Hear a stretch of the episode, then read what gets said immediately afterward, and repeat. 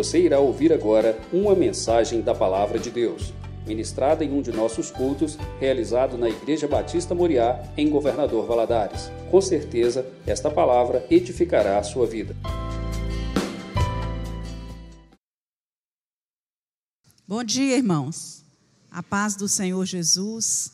Os adolescentes né, podem sair para a sala, discipulado, novos membros. Deus abençoe vocês, boa aula.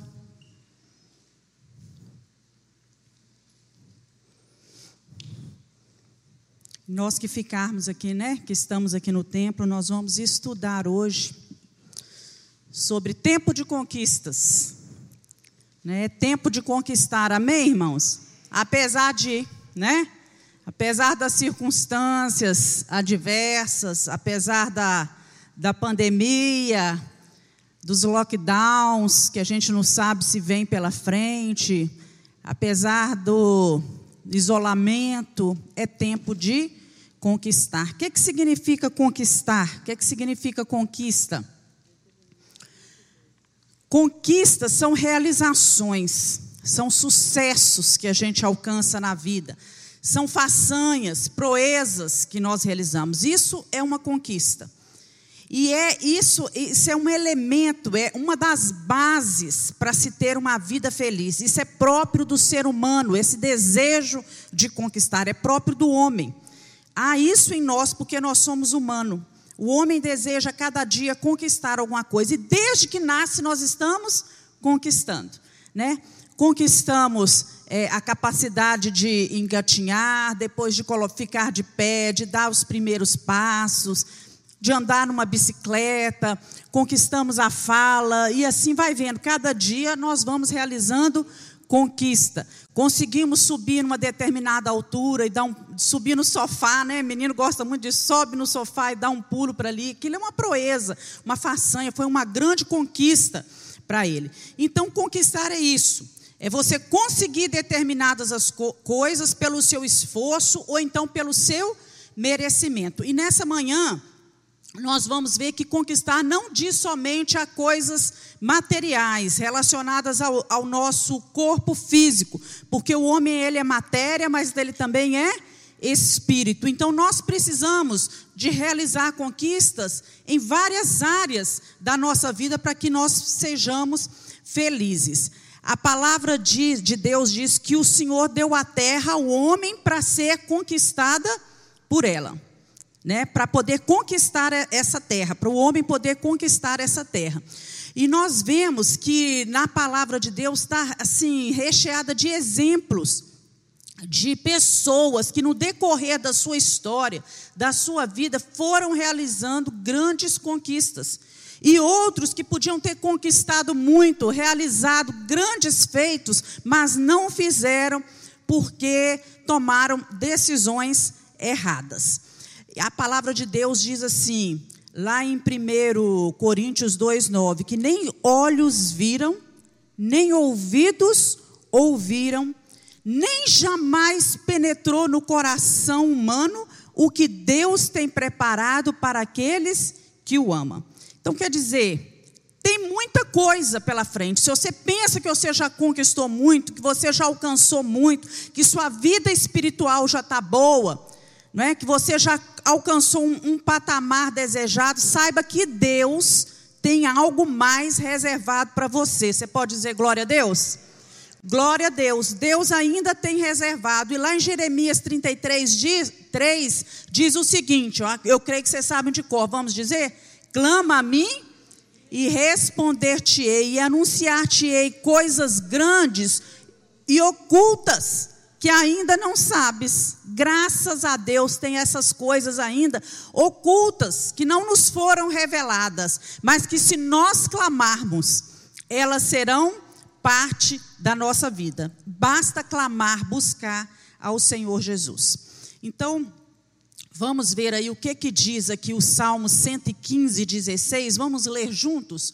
Os céus são são do Senhor. Os céus são do Senhor, mas a terra ele deu aos filhos dos homens, que somos nós, para conquistarmos essa terra. E nós vamos falar agora sobre as conquistas terrenas, antes de falarmos sobre as conquistas espirituais.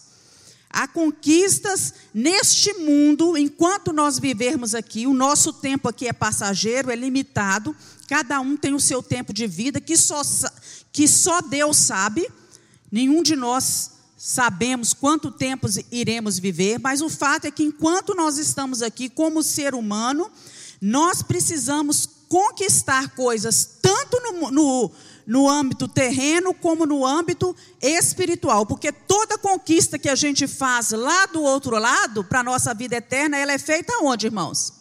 Aqui. Tem gente que pensa que vai fazer quando chegar lá, né? Mas ela é feita aqui. Então não é errado a gente querer conquistar bens materiais, querer conquistar coisas materiais, porque os céus são do Senhor, ele os fez e são dele, mas a terra ele deu para quem? Para os filhos dos homens, né?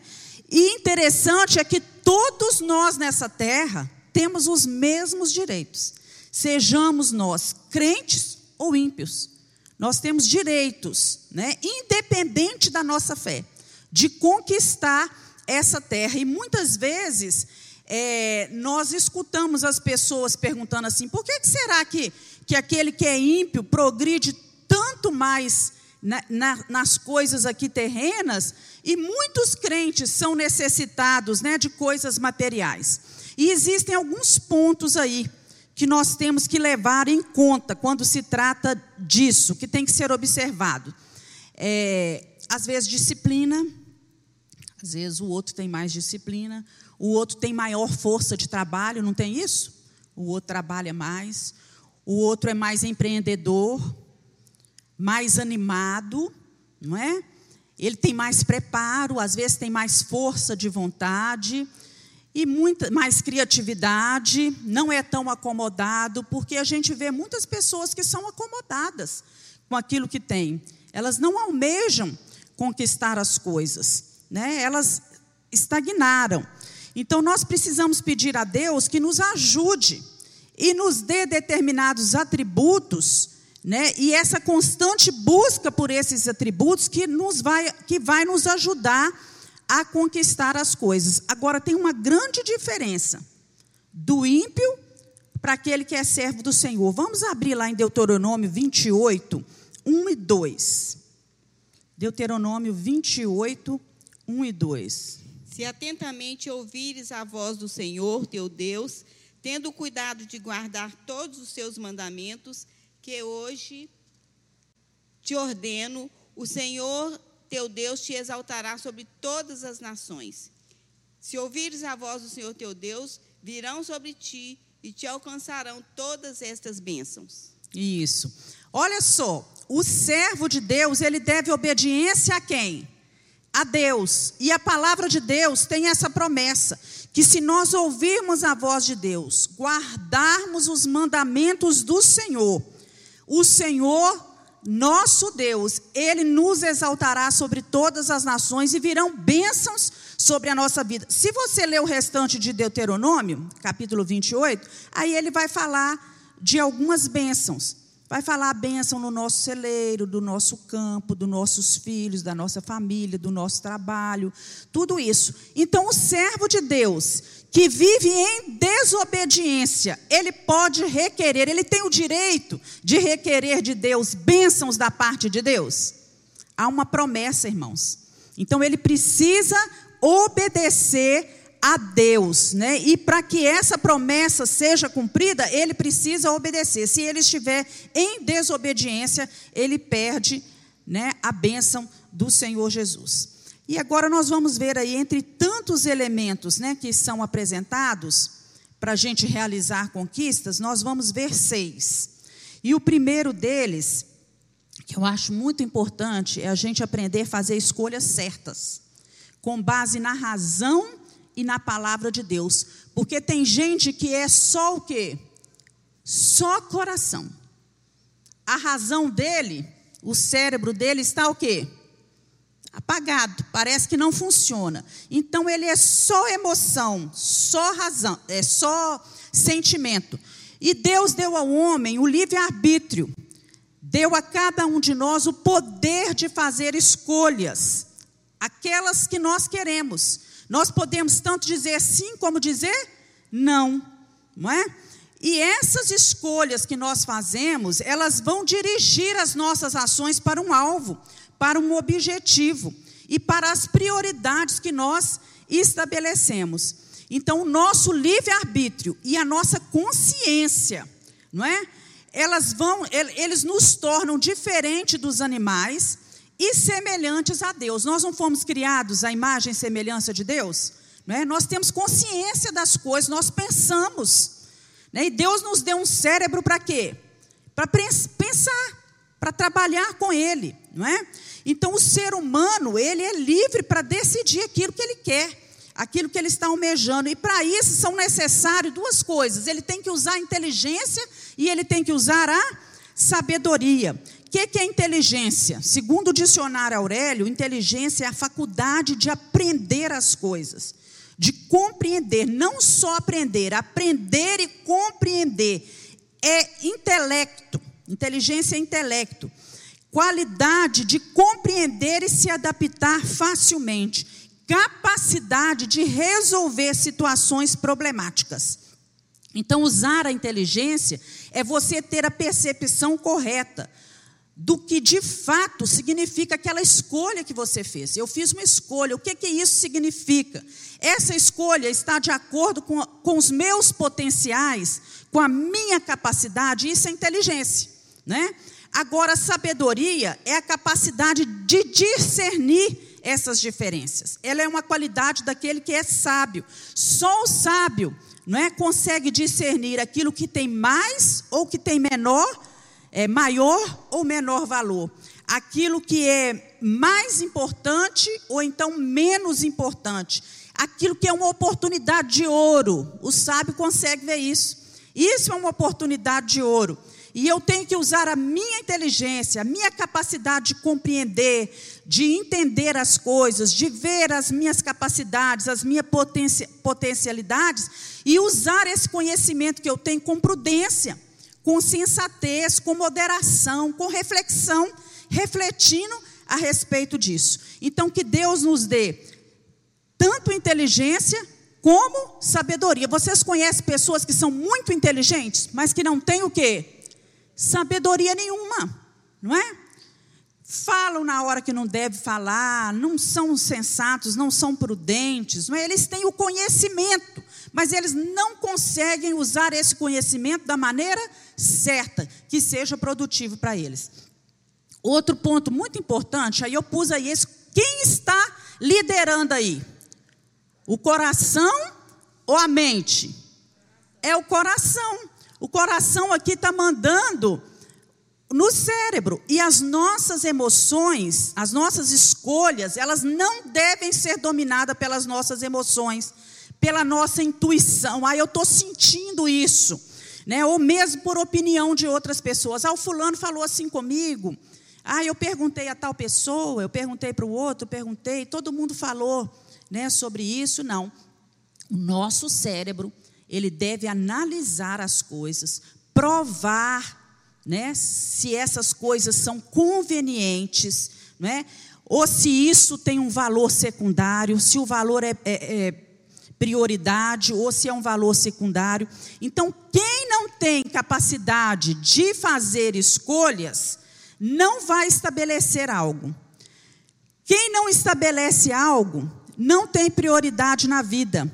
E, como consequência, vai viver à mercê dos outros. Eu conheço muitas pessoas assim. Né? Vai viver como um joguete, jogado de lá para cá. Ah, fulano falou isso, ele fez. Ah, lá na igreja tal está tendo isso, aí ele vai. Ah, tá te... isso aqui é a moda, aí ele, ele entra nisso. Mas Deus, presta atenção, Deus nos criou seres humanos à sua imagem e à sua semelhança, com capacidade, com inteligência para fazer escolhas acertadas. Amém, irmãos? Para fazer escolhas certas. E qual, o que que você quer? Pensa nessa manhã, o que que você deseja conquistar? Onde você quer chegar? A sua mente então deve ser direcionada, deve colocar um foco nisso.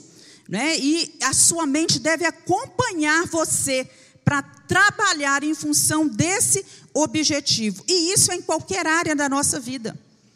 Né? Em qualquer área, nós temos que pedir a Deus para nos dar sabedoria, inteligência e sabedoria para realizar as coisas certas, as escolhas certas.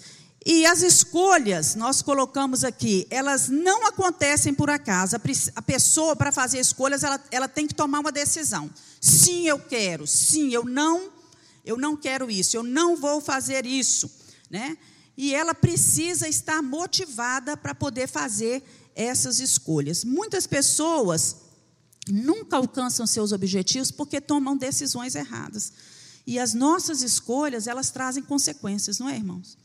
Às vezes nós sofremos em decorrência das escolhas erradas que nós fizemos, né? Então nós precisamos pedir a Deus que nos ajude a fazer boas escolhas.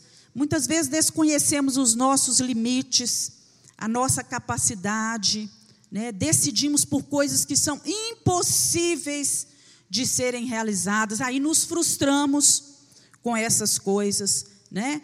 Outros de uma maneira muito errada, ficam aguardando Deus tomar todas as decisões por ele, a seu favor.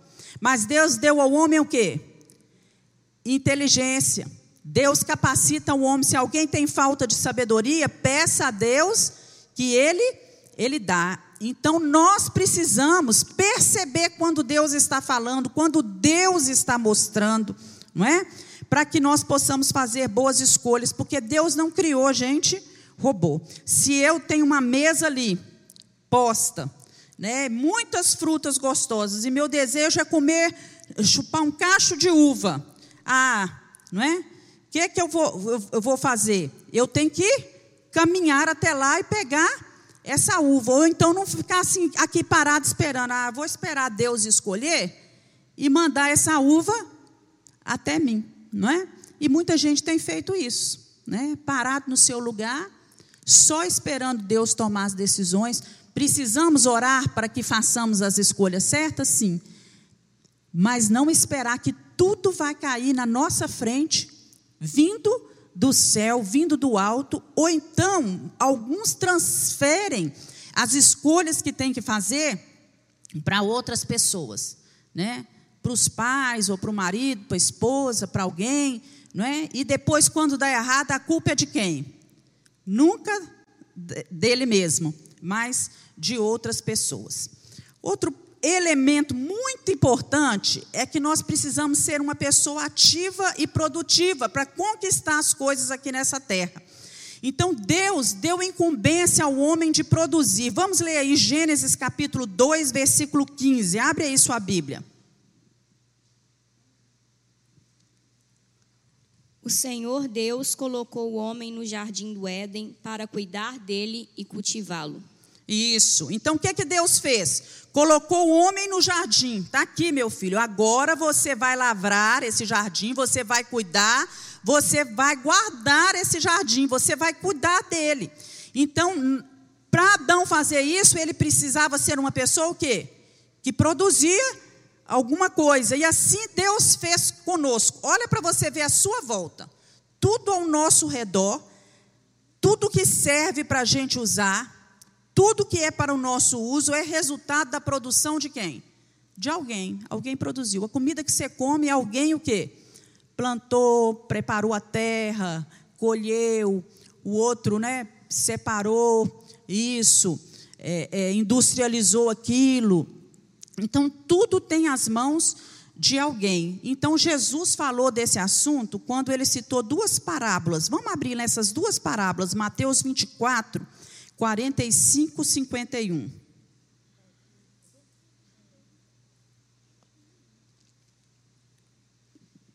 Então voltou para os discípulos e lhes disse: Ainda dormis e repousais? Eis que é chegada a hora e o filho do homem está sendo entregue nas mãos de pecadores. Não, é 24. Eu falei 25? É Mateus 24. Quem é, pois, o servo fiel e prudente?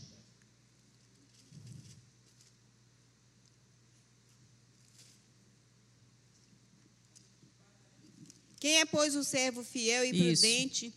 a quem o Senhor confiou os seus conservos para dar-lhes o sustento a seu tempo? Bem-aventurado aquele servo a quem o seu Senhor, quando vier, achar fazendo assim. Em verdade vos digo que ele confiará todos os seus bens.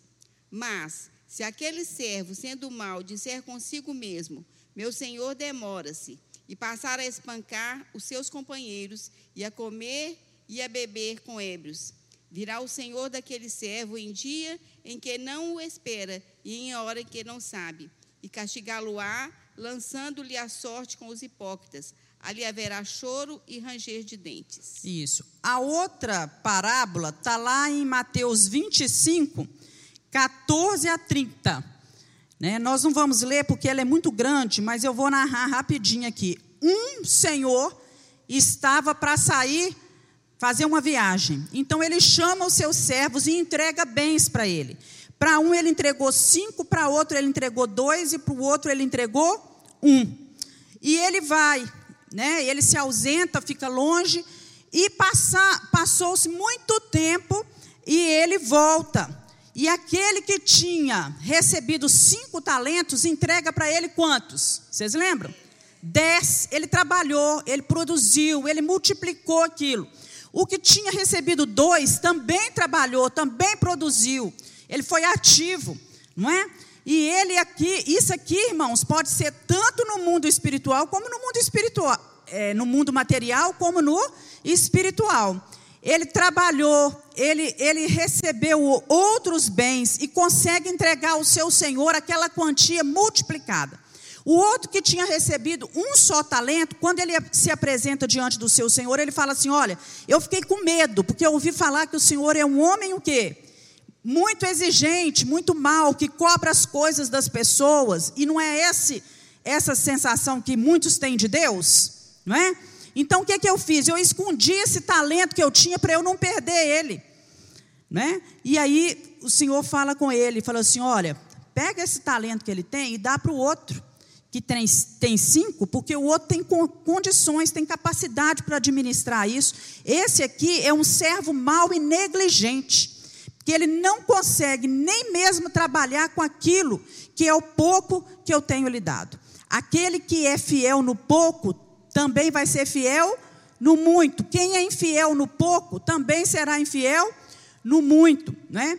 Então, o da primeira pará, parábola é chamado de um servo mau servo, e o outro é chamado de um servo mau e negligente. E nós temos que aprender que todos nós, servos do Senhor, fomos chamados para produzir. Se Deus te deu um talento, se Deus te deu um dom, Deus não quer que você esconda aquele dom. E falar, ah, não, eu, eu, eu não, vou, não vou trabalhar com isso, não vou usar isso, está escondido, não é? Deus quer que você multiplique isso, porque a partir do momento que você trabalhar esse dom, você vai descobrindo outros dons, outros talentos, e isso vai, vai se multiplicando. Gente, outro elemento muito importante nas conquistas é a gente aprender a não desperdiçar os recursos. E aí eu coloquei assim: de tempo, de bens, né, de alimentos, de talentos que Deus nos deu. Então Deus determinou que o homem estivesse lavrando a terra e cuidando daquela terra. Cuidar significa o quê? Se você está cuidando de alguém, você está zelando. Se você está cuidando de algo, você está zelando por aquilo, você está limpando, você está tornando aquilo fértil, não é? Você não está desperdiçando aquilo. E nós vamos ver agora lá em Tiago, Tiago 4,3, abre aí sua Bíblia, que fala que muitos pedem as coisas a Deus e não recebem, porque estão pedindo mal para gastar nos seus próprios deleites, isso é, para desperdiçar. Vai ser desperdício dar isso para ele. Vamos ler aí?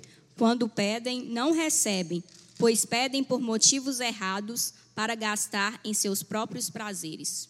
Em seus próprios prazeres. Isaías, Isaías também vai falar sobre não depositarmos as nossas economias naquilo que é pão. Vamos ler lá. Isaías 55, 2. Por que gastais o dinheiro naquilo que não é pão e o vosso suor naquilo que não satisfaz? Ouvi-me atentamente. Comei o que é bom e vos deleitareis com finos manjares. Isso. Tem gente que gasta o dinheiro naquilo que não tem o que proveito nenhum. Vamos dar um exemplo nisso. Gasta dinheiro com as drogas, gasta dinheiro com bebida, gasta dinheiro com fumo, não é? E gasta dinheiro com aquilo que não não presta, né? Então, por que, que vocês estão gastando dinheiro naquilo que não é pão? Deus te deu o dinheiro para você usufruir dele na, aqui nessa terra para o seu bem. Para o seu bem. Agora, quando Jesus multiplica os pães e os peixes, é interessante que quando termina o trabalho de distribuição ali, ele manda recolher as sobras. Vamos ver isso lá em João 6,12. Depois que todos receberam o suficiente para comer, disse aos seus discípulos: Ajuntem os pedaços que sobraram, que nada seja desperdiçado. Que nada seja desperdiçado, que nada se perca. Nós precisamos tomar muito cuidado com isso, né?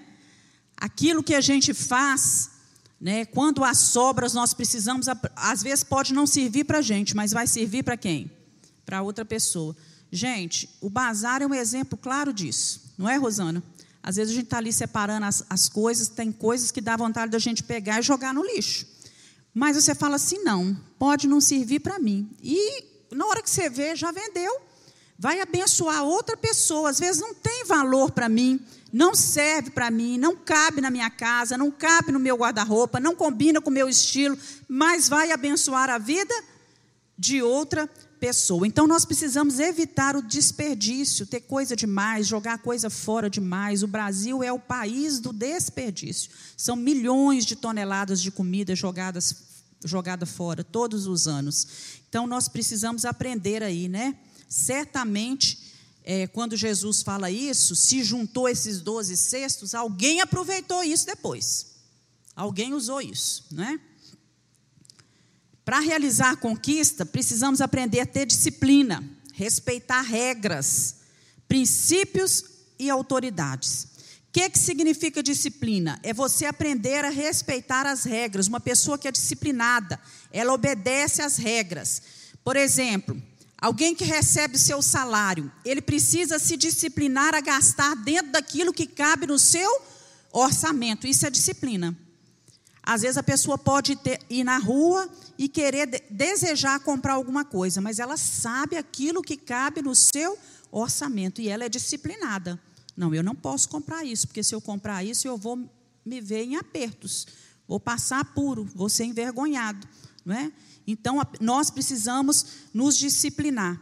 1 Coríntios 14, 40 diz assim: faça-se tudo decentemente com ordem. Na nossa vida precisa ter decência, precisa ter ordem.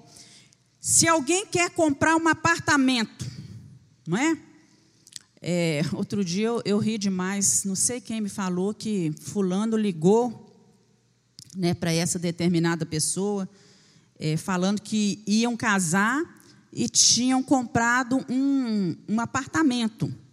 Mas compraram aí com esse plano Minha Casa Minha Vida e nem tinham casado ainda. E já estavam apertados, parece que o rapaz tinha perdido o emprego e pedindo dinheiro, né, é, para determinado irmão da igreja para poder pagar as parcelas do Minha Casa Minha Vida. Eu escutei aquilo e falei assim, gente, misericórdia.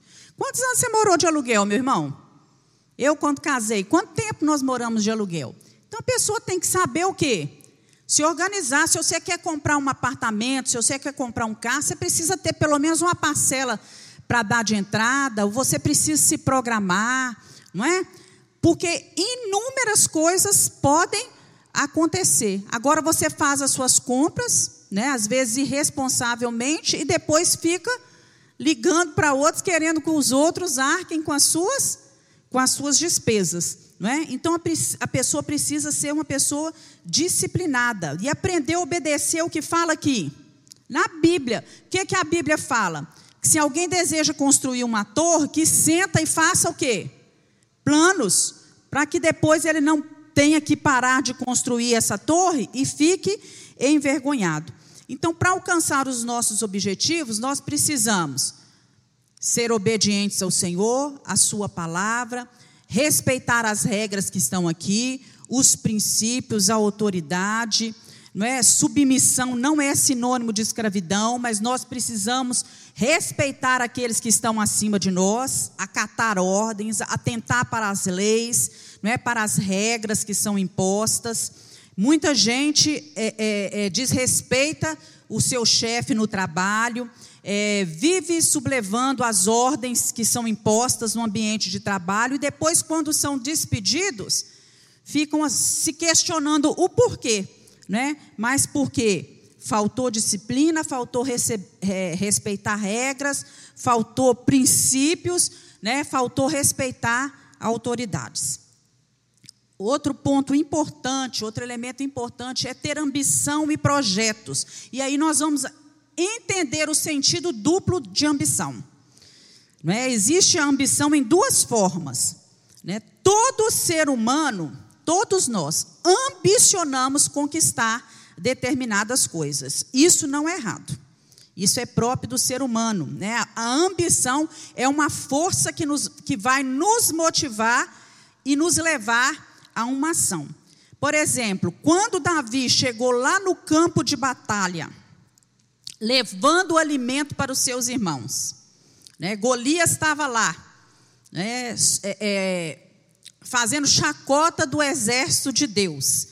Quando ele ouve falar de Golias, da preocupação do rei em relação a Golias, de encontrar alguém para derrotá-lo, ele quis também saber qual era a recompensa que viria com isso. Vamos abrir a Bíblia em 1 Samuel 17, 26 e 32.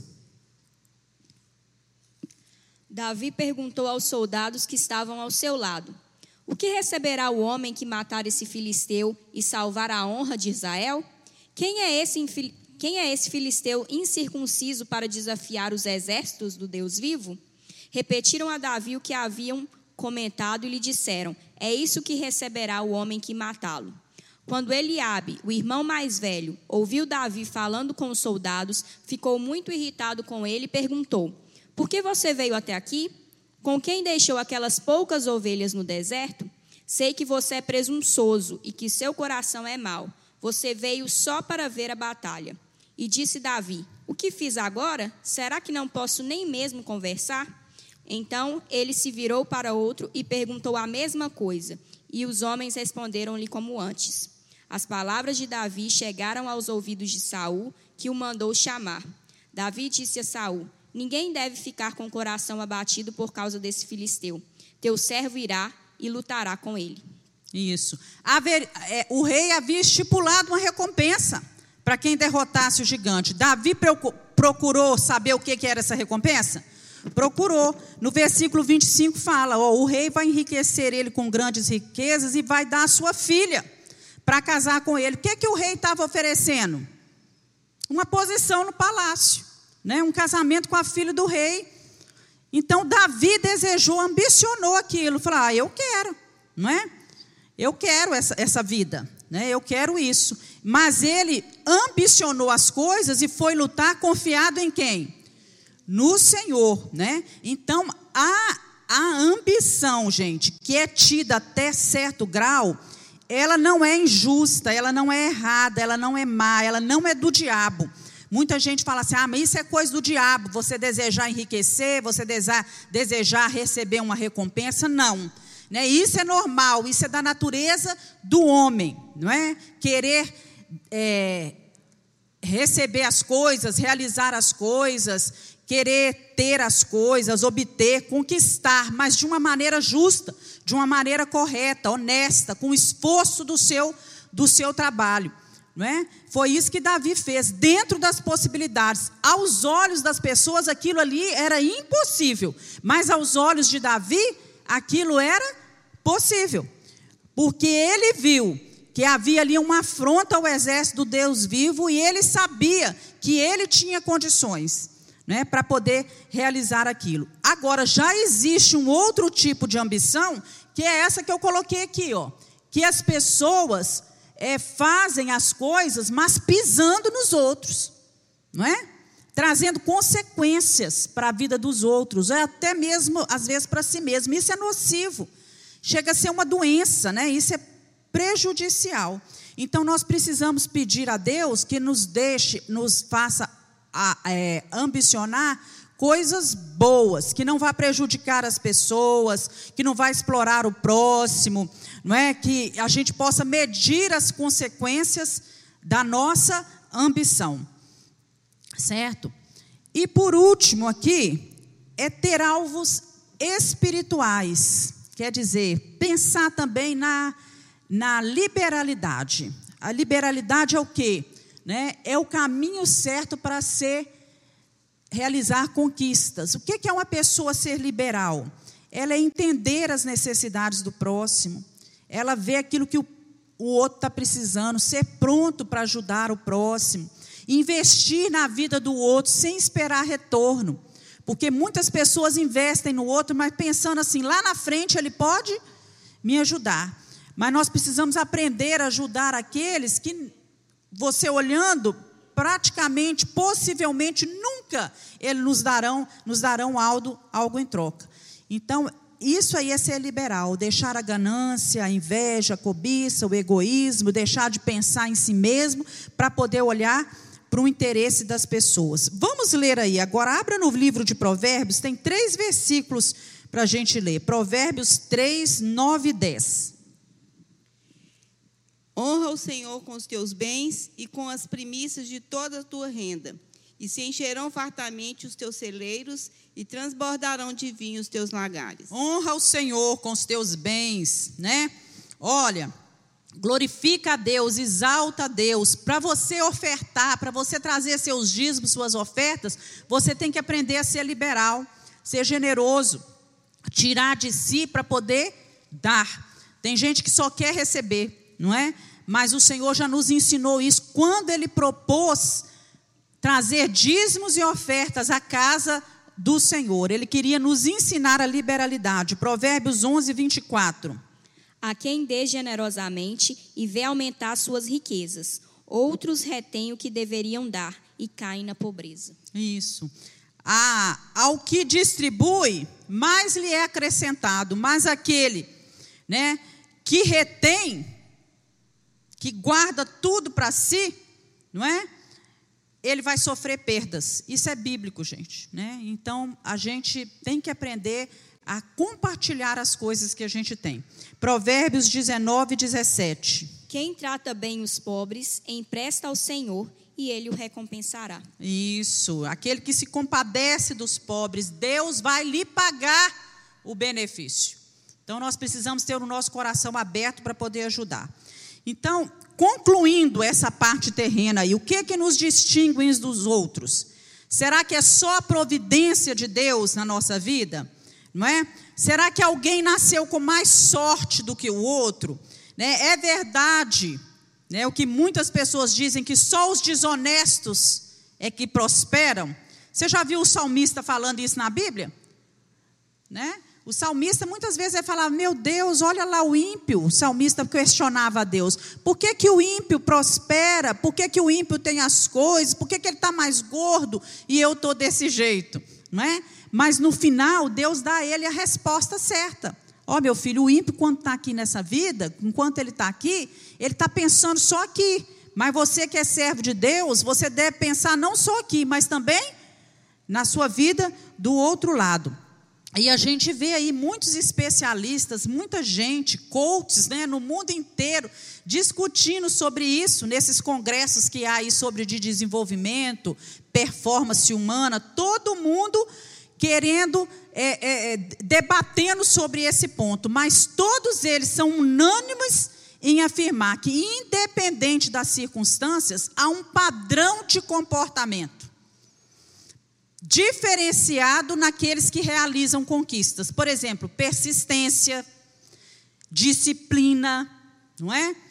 A pessoa aprender a se divertir com a gente, com aquilo que faz, quer dizer, levar a vida não não tomar sério a ferro e a fogo, não é? é? É, não tomar aquele objetivo, aquele alvo que ela estipulou como um peso, como um fardo muito pesado. São pessoas que têm, vamos dizer assim, se a gente pode dizer isso, parece que é a alma mais leve, sabe lidar melhor com as coisas, cultiva bom humor, São pessoas que não vivem sempre sisudas, de cara feia, de cara amarrada, afastando os outros deles, né? E, e, as pessoas que conseguem entender que na vida é como se a gente tivesse num, num joguinho. Eu me lembrei daquele joguinho quando meus meninos eram pequenos, né? Principalmente o Rimac Filho do Mário Bros. Vocês lembram daquilo? Que para você você ia jogando, para você passar para uma fase, você tinha que vencer a primeira. E na vida é assim, né? Você vai passando de fases e você sempre tem que vencer uma fase para você passar para outra.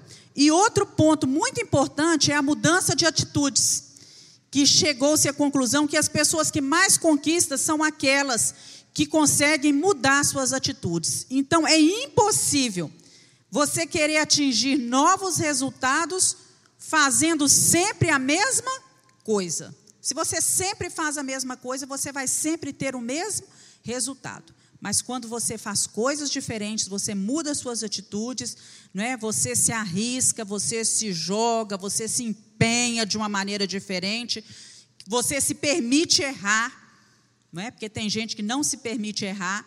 Você vai crescer com aquilo e você vai realizar outras conquistas. E agora nós vamos falar sobre as conquistas espirituais. O que, é que Oséias fala no livro de Oséias? Conheçamos e prossigamos em conhecer ao Senhor. Conheçamos e prossigamos em conhecer ao Senhor. Você já conhece a Deus, mas você precisa prosseguir nesse conhecimento. Nunca achar que aquilo que você sabe já é o suficiente. Né? Vamos ler Mateus 22, 29.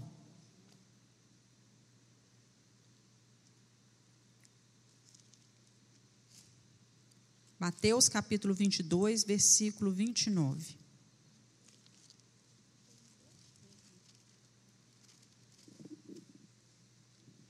Respondeu-lhe Jesus: Errais em, conhecer, em não conhecendo as Escrituras nem o poder de Deus. Isso. Olha, Jesus falando, quanto tempo depois de Oséia? Vocês erram, porque vocês não conhecem as Escrituras e não conhecem o poder de Deus. Hoje há um bombardeio de informações, né, de ensinamentos, né, de coisas que são lançadas dia, dia a dia para desmerecer, desvalorizar a palavra de Deus, né? É, muitos estão aí nos tentando fazer crer que, essa, que esse livro é só mais um livro que, que foi deixado, que esse livro é ultrapassado, que esse livro é antigo, não é? mas nós sabemos que nós precisamos crescer na graça e no conhecimento do Senhor Jesus, e só crescemos no conhecimento quando lemos a palavra de Deus, que esse livro é atemporal, que ele não muda que as palavras desse livro elas têm validade para todo sempre. Só conhecendo ao Senhor é que nós podemos é, ter condições, que nós teremos condições de combater as doutrinas erradas, as coisas malditas que, que são faladas a todo instante. E nós precisamos pedir a Deus essa, esse conhecimento, porque muitos, por falta de conhecimento, apostataram da fé abandonaram a sua fé e deram ouvidos a enganadores, a falsas doutrinas e assim se afastaram do Senhor Jesus, né? E comunhão com Deus, né? Eu pulei ali. Nós só vamos ter comunhão com Deus, mais profunda com Deus, se nós tivermos uma vida de oração, de busca incessante, se nós estivermos na presença do Senhor, consagrando a nossa vida. Comunhão fala de relacionamento. Quando eu tenho comunhão com o irmão, é quer dizer que eu tenho relacionamento com ele.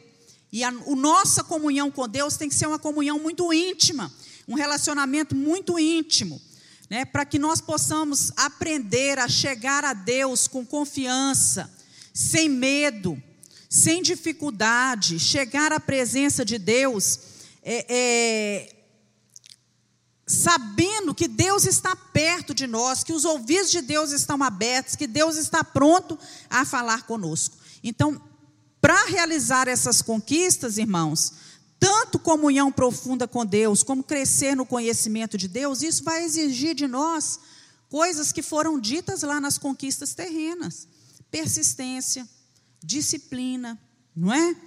é a gente mudanças de atitudes, tudo isso a gente vai poder, vai ter que fazer. E também aprender a oferecer algo para Deus. Porque a maioria quer o quê? Receber de Deus. Mas nós precisamos aprender a ofertar as coisas ao Senhor. A palavra de Deus fala que nós temos que aprender, não deixar de congregar, como alguns faziam, e aprender a estar congregando, mas servindo ao Senhor.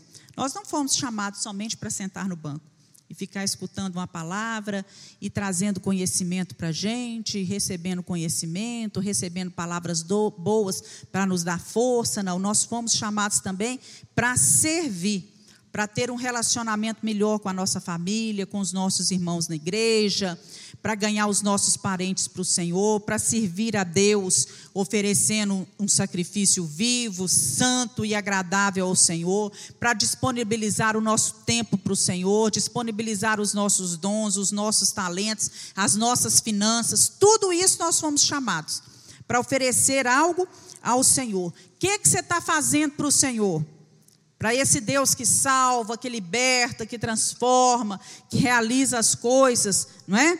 Então nós não temos que ficar nessa vida só preocupado com a nossa sobrevivência, porque preocupa, não é? Aqueles que são chefes de família têm que colocar o pão dentro de casa, tem que pagar as escolas, tem que né, sustentar a sua família, mas nós temos também uma conquista espiritual para fazer. E nós precisamos de usar o nosso tempo, o nosso talento, tudo aquilo que Deus tem nos dado e os nossos recursos na obra do Senhor. Né? E precisamos também, eu acho que a conquista maior que o ser humano tem que fazer é a conquista do seu interior. Coisa difícil, não é? É você olhar para o seu interior e aprender, não é? Olha, olha capítulo, João, é, terceiro João, abre sua Bíblia lá, terceiro João, versículo 2. Amado, oro para que você também tenha uma boa saúde e tudo lhe corra bem, assim como vai bem a sua alma. Isso, amado. Desejo que você vá bem, você tenha saúde, assim como a sua alma está indo bem, assim como a sua alma está saudável. Assim como a sua alma tem saúde, né? E irmãos, nós precisamos perceber que a maior conquista que nós temos que fazer, primeiro, é, é, é a conquista do nosso homem interior, né? Sermos, ser bem resolvido no nosso interior. É, não importa o conceito que o mundo está lançando, não importa a moda que o mundo está lançando, eu já tenho um conceito formado no meu interior. E independente das circunstâncias, das coisas que temos ouvido, que tem sido apresentado, nós conseguimos viver em paz. A minha alma está em paz. Né? O meu interior está em paz. Então nós precisamos aprender isso também. Para vivermos em tempo de conquista, então, nós precisamos aprender a obedecer a Deus, renovar a cada dia, a cada vitória nós precisamos nos renovar, nos renovar. Renovar o quê? A nossa força. É, acabou, teve uma conquista, sabe que você tem que estar pronto para outra. Renovar o nosso ânimo. Re, crer nas ações de Deus, crer que Deus está presente para poder agir e tomar posse das promessas de Deus. A palavra do Senhor está repleta de promessas e nós precisamos tomar posse dessas promessas para que nós possamos é, conquistar as coisas. Precisamos aprender a desromantizar a vida. Tem gente que tudo para ele é tudo muito romântico, né? Nós precisamos entender que a vida não é esse romance todo que a gente pensa, que você para pular do ponto em que você está para uma determinada conquista, você tem que fazer o quê? Atravessar um Jordão. Olha quando Jesus falou com o povo, né? Vocês vão entrar agora na terra prometida. Eles estavam aonde? Com os pés já na beirada do rio, do rio Jordão. Se eles ficassem ali só romantizando, Deus vai mandar uma ponte. Né? Deus vai mandar quantos barcos? Não é? Tem gente que fica assim. Né? O que, que Deus vai fazer? O que, que Deus? Deus falou, ah, põe pé, o pé aí e atravessa. Não é? Então Deus não mandou ponte, Deus não mandou nada. Então nós precisamos pra saber que tem conquistas, que tem momentos de agir por fé, não por vista, por aquilo que você está vendo. Porque tem hora que a vitória, as conquistas virão da parte de Deus e não da gente. Precisamos ter ânimo, ter coragem para poder realizar as coisas e que te, Deus te dê né, esse ânimo, essa coragem. Nós estamos aí quase que terminando um ano, né? Um ano e meio, um mês e meio exatamente para o ano terminar. E nós precisamos, apesar de tudo que foi, tudo que foi esse ano, né? De tudo que nós vivemos, encher o nosso coração de esperança. Há esperança para 2021, irmãos? Há há esperança, não é? Novos desafios na nossa vida, na vida da nossa igreja, na nossa família, no nosso trabalho, entre o ponto que nós estamos, né, e a terra que nós queremos conquistar, há o que para ser atravessado? Há um Jordão, meu irmão, para ser atravessado. E para atravessar esse Jordão, não é? Muitas vezes você vai ter que agir com fé mesmo, colocando os seus pés ali, vencendo as coisas, não é? Não é pensar que, que, que vai cair tudo do céu, não. Você vai ter que ter ânimo, coragem, persistência, disciplina, aprender a se disciplinar. Quando a gente começa a fazer um determinadas coisas, a gente tem que persistir, mas com o passar do tempo, a gente tem que aprender que nós precisamos nos disciplinar, porque para o maior, maior descuido nosso, o que, que acontece? a gente perde tudo que a gente conquistou. Gente, quem fez regime sabe, quem faz regime sabe disso. Você conquista, conquista, conquista, persiste, num minuto de bobeira, que você pensa que você aguenta muito, que você cai matando num chocolate, você volta aonde? Estaca zero, gente. Parece que engorda mais depressa. Não é?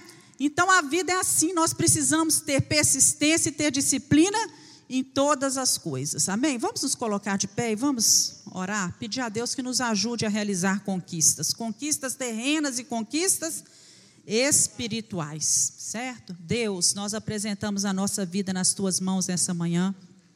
Pedimos ao Senhor. Oh, Pai, nos ajuda, nos fortalece. Nós precisamos, ó Deus, realizar tantas coisas nessa vida, são tantos sonhos que temos, tanta vontade de empreender, de fazer coisas novas, mas para isso nós precisamos contar com a tua ajuda. Nos ajuda a sermos pessoas mais persistentes, mais disciplinadas, pessoas mais focadas, pessoas que aprendem a agir, que sejam mais produtivas, mais proativas, ó Pai, em nome de Jesus. Nos ajuda a nos adaptar às circunstâncias novas, aprender a mudar as nossas atitudes em muitas situações dessa vida. Oh Deus, nos fortalece, nos fortalece, nos dá graça para atravessar o nosso Jordão e que a força, o ânimo, a alegria do Senhor esteja sobre nós a cada instante, em nome de Jesus. Amém.